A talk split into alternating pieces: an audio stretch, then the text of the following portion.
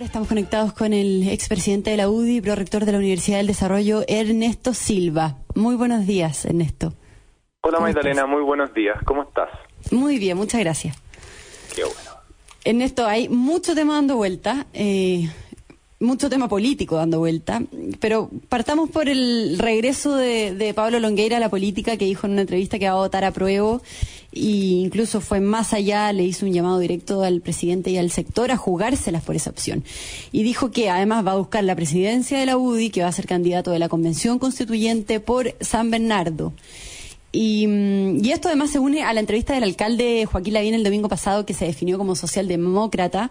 Ambas mm, declaraciones han causado un sinfín de reacciones y son una señal de que la carrera presidencial, la carrera electoral ya está desatada en nuestro país. ¿Cómo has visto tú esto que este escenario político que se está moviendo ya en Chile?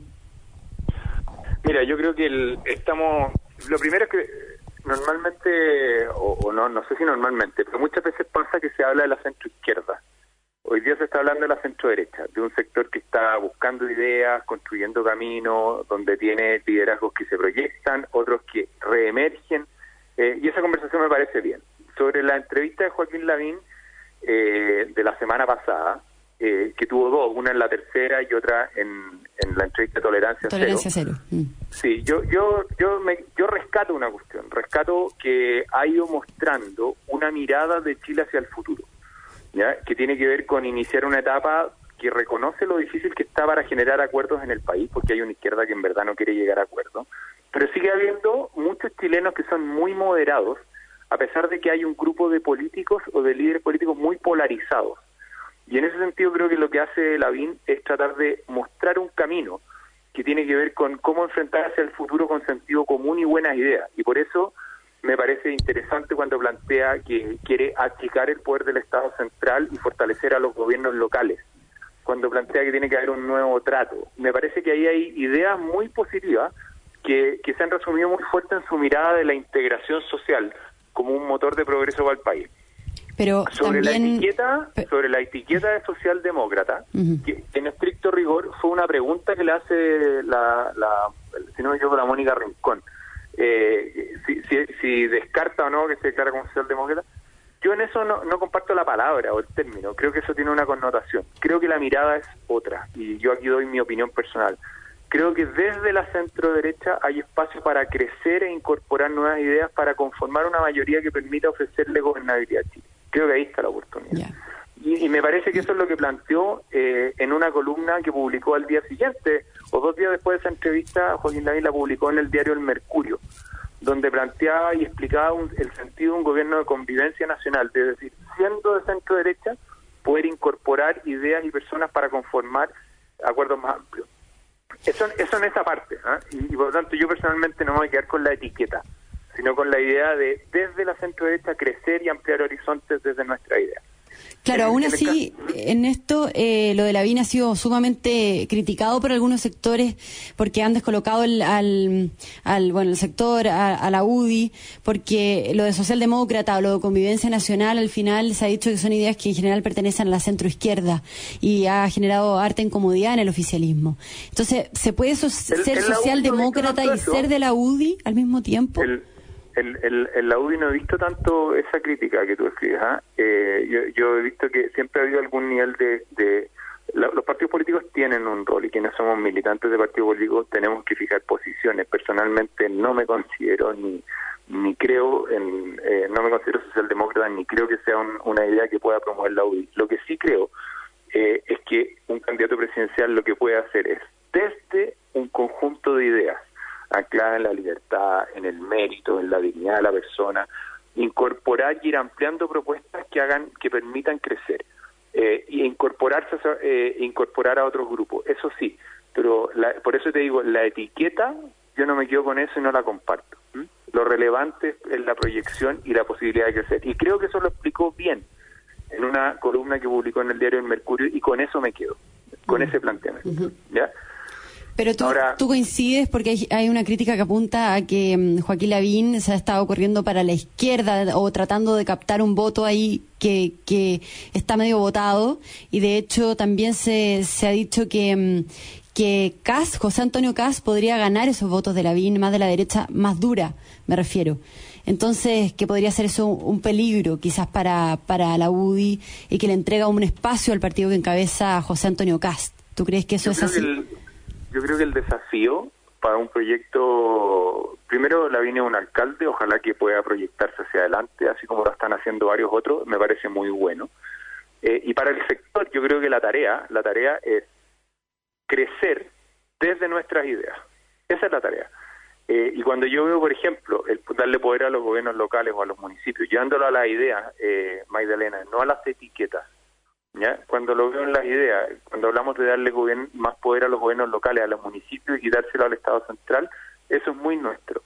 Cuando veo que se promueven ideas como la integración social, eh, que es en el fondo nuestra idea de nuestra bandera de promover la igualdad de oportunidades y combatir como los sesgos igualitarios de la izquierda, es muy nuestro. Cuando, cuando veo que se promueven ideas para innovar en materia de seguridad ciudadana y ser claro en políticas de inmigración, es muy nuestro. Cuando veo que hay búsquedas de promover y retomar iniciativas que promueven el emprendimiento, es muy nuestro. Entonces, cuando yo por eso digo, deja dejando de lado la etiqueta, que a mí no me representa ese concepto y creo que representa mejor lo que escribió en esa columna de gobierno de convivencia nacional, los contenidos permiten que la centro derecha crezca. Ese creo que es el desafío. Eh, y eso es un desafío de una sociedad en tránsito como es la chilena, que es una sociedad que se media, y que además ahora está cruzada por un momento político muy especial después de la violencia que hubo en octubre del año pasado, que llevó a que se llegara a este acuerdo que en fondo impulsó un nuevo itinerario constitucional que nos tiene eh, a algo más de un mes del plebiscito. ¿Y, y, tú crees en esto que se le entrega un espacio al partido de, de Cast, de José Antonio Cast? Yo creo que la no, no lo sé, yo creo que no, yo creo que la UDI tiene una tarea por, por seguir reforzando eh, su ideario de conexión popular, de generar sentido común desde las ideas de la libertad, de la dignidad y del mérito. Eh, y a partir de ahí hacer su tarea. Lo demás está por verse. Yo, yo en una mirada amplia creo que lo importante es que la centro derecha como sector, incluyendo a todos sus actores, lo que pueda generar propuestas diversas que vayan construyendo y, y, contribuyendo a generar una mayoría que permita ser gobierno y que nuestras ideas ganen en Chile. Eh, no solamente que tengamos un voto en una elección, sino que eso vaya permeando y recogiendo un sentido ciudadano que conecta más con el esfuerzo, con el mérito, con el trato digno, con la búsqueda de mayor justicia. Y creo que eh, ahí está el desafío. Mm. Estamos conversando con Ernesto Silva, expresidente de la UDI. Eh, comentemos también, Ernesto, lo de Longueira, que dijo varias cosas súper llamativas en, su declaración, en su entrevista. Eh, por ejemplo, que el gobierno debiera jugarse por la opción apruebo de Frentón, es decir, que el presidente Piñera elimine la presidencia, llame a votar por el apruebo derechamente. ¿Qué te parece esa idea? Porque eh, es contrario a lo que ha planteado la UDI, que, que se la han jugado por el rechazo, que han dicho que sería un error cambiar esa opción a tan pocos días del plebiscito, que hay que defender la opción de rechazo, eh, porque han dicho que muchos de los que quieren una nueva constitución o los sectores más radicales, más que entrar en el diálogo con los sectores moderados, lo que quieren básicamente es retroexcavar y reemplazar el modelo de desarrollo. ¿Está ese riesgo? Mira, déjame hacer como una, una, mi mirada de, lo, de, lo, de la vuelta de Pablo Longueira, eh, eh, viendo como algunos de los aspectos. Lo primero es que yo encuentro extraordinario que esté dispuesto a ser candidato a la convención. Eh, eso me parece una súper buena noticia, Magdalena. Creo que, que hay que recibirlo con total entusiasmo y, y además porque pone, acompaña esa decisión y esa disposición personal de una mirada de la estrategia para la elección yo comparto que el gran desafío es va a ser armar una buena lista y, un conjunto de buenas ideas para impulsar como Chile vamos en la convención. Porque aun cuando yo personalmente voto por el rechazo, eh, tengo claro que lo que va a ganar es el apruebo. Y por lo tanto uno puede defender hoy día una posición eh, de decir que no quiere una nueva constitución de cero, como se ha planteado, pero al mismo tiempo estar consciente que hay que enfrentar desafíos que vienen después. Y en eso creo que lo que hace Pablo Longueira es un aporte súper bueno, tanto con su disposición personal como con plantear una estrategia. Lo segundo, respecto a su posición de la prueba, también me parece súper respetable. Creo que, que, y esto lo comentamos Magdalena, si no me equivoco, hace dos semanas atrás, Chile Vamos hoy día es el reflejo de una diversidad de opiniones en este tema. no solamente en sus líderes, como ha surgido con Pablo Longueira, con Joaquín Lavín y con otros, sino también en sus adherentes, que en las distintas encuestas lo que muestran es que hay un grupo de adherentes de Chile Vamos que está por el rechazo y otros que están en el apruebo. Y en eso creo que refleja esa diversidad. Eh, y en ese sentido creo que, que uno lo que tiene que respetar son posiciones de ese tipo y no tiene necesariamente que pedirle a la UDI, como dijiste tú, como partido que cambie completamente su posición, porque ha tenido su propio proceso de madurar, de reflexionar y llegar a una posición que es la que ha fijado como grupo. Pero sí creo, y aquí es donde está la central, que uno tiene que poner el foco en lo que va a pasar a partir de octubre también. Y ahí cuál sería como mi llamada un poco al sector yo espero que Chile Vamos, teniendo posiciones distintas sobre el plebiscito del 25 de octubre, tenga posiciones rápidas, comunes sobre lo que se va a enfrentar al día siguiente.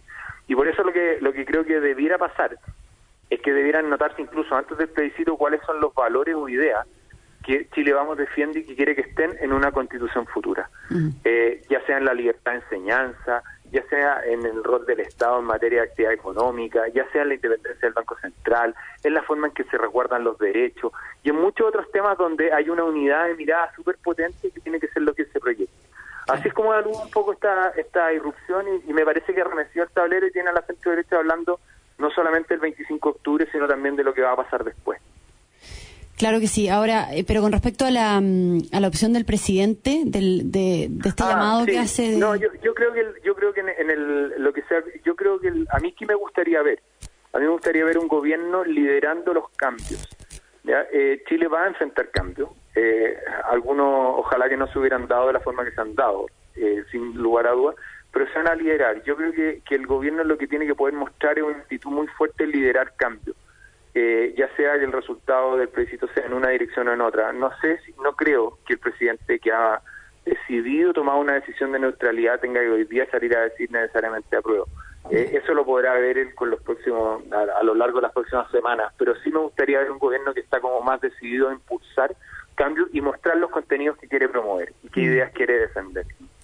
Ernesto Silva, y el eslogan de Longueira es apruebo, pero no de cero, tú lo mencionaste, es decir, no desde una hoja en blanco, eh, y poder mantener lo que vale la pena de la Constitución actual, eh, lo que el sector o la derecha también consideran que hay que mantener. Tú dijiste, hay varios ejemplos, como por ejemplo la independencia del Banco Central, ¿cierto? Eh, ahora, ¿es posible realmente mantener esa opción, o sea, eh, eliminarlo de la hoja en blanco, considerando que en el acuerdo del 15 de noviembre se estableció que la Constitución se iba a escribir justamente desde cero. ¿Existe esa opción de defender eso, de que la, izquierda dejar que eso se discuta? Yo creo que va a ser una tarea muy difícil, Magdalena. Eh, muy difícil. Eh, acá se requiere dos tercios para poder establecer algo nueo eh, y también para evitar que te impongan algo que no te gusta. Eh, este es un desafío muy grande. Yo donde creo que va a estar como las oportunidades, lo primero en la unidad de Chile vamos para trabajar eso ejes y por eso digo que se tienen que notar desde ahora ya. Y lo segundo, el sentido común de los chilenos. Yo creo que hoy día hay una sensación que eso o en parte explica lo que dice la encuesta sobre la prueba de que hay necesidad de una etapa nueva pero los chilenos no quieren cualquier etapa nueva, quieren una etapa nueva con sentido común que permita progresar. Y creo que en eso va a haber que trabajar para conectar más y generar la mayoría. Pero como han dicho algunos, va a ser una tarea muy, muy difícil. Mm. Y como tú dices, en esto ya nos tenemos que despedir, pero en el fondo es importante rescatar el, rol que va a tener la derecha en la constituyente, o sea, poner el foco ahí también eh, y que los encargados de redactar la nueva constitución defiendan la idea y mantengan algunos artículos de la constitución que les parece que hay que mantener y consenso en cambio a futuro. Sí, yo creo que eso es central. O sea, acá por eso digo, lo que hay que poner es qué país queremos proyectar y cómo la Constitución ayuda en eso. La Constitución no resuelve los problemas, pero sí fija las bases. Y hay que hacer explícito en que estamos planteándose el futuro que conecte con la ciudadanía para que tenga el respaldo necesario. Esa va a ser la tarea central y por eso no solo hay que hablar del plebiscito, donde las posiciones de muchos ya están fijas y han sido bien pensadas y reflexionadas, y otros han ido abriendo opciones que me parece respetable y valioso. Y lo central es poder entrar a donde se va a jugar la verdadera competencia que es la lista de los constituyentes y las propuestas de futuro. Y ahí yo creo que tenemos mucho por hacer y por aportar y generar unidad muy rápido. Perfecto, Ernesto Silva, muchas gracias nuevamente por haber estado acá en el programa. Un abrazo grande y ya no, ya seguiremos conversando en unas semanas más. Muy bien, muchas gracias María Elena, que estés bien. Adiós. también, Ernesto. Un abrazo.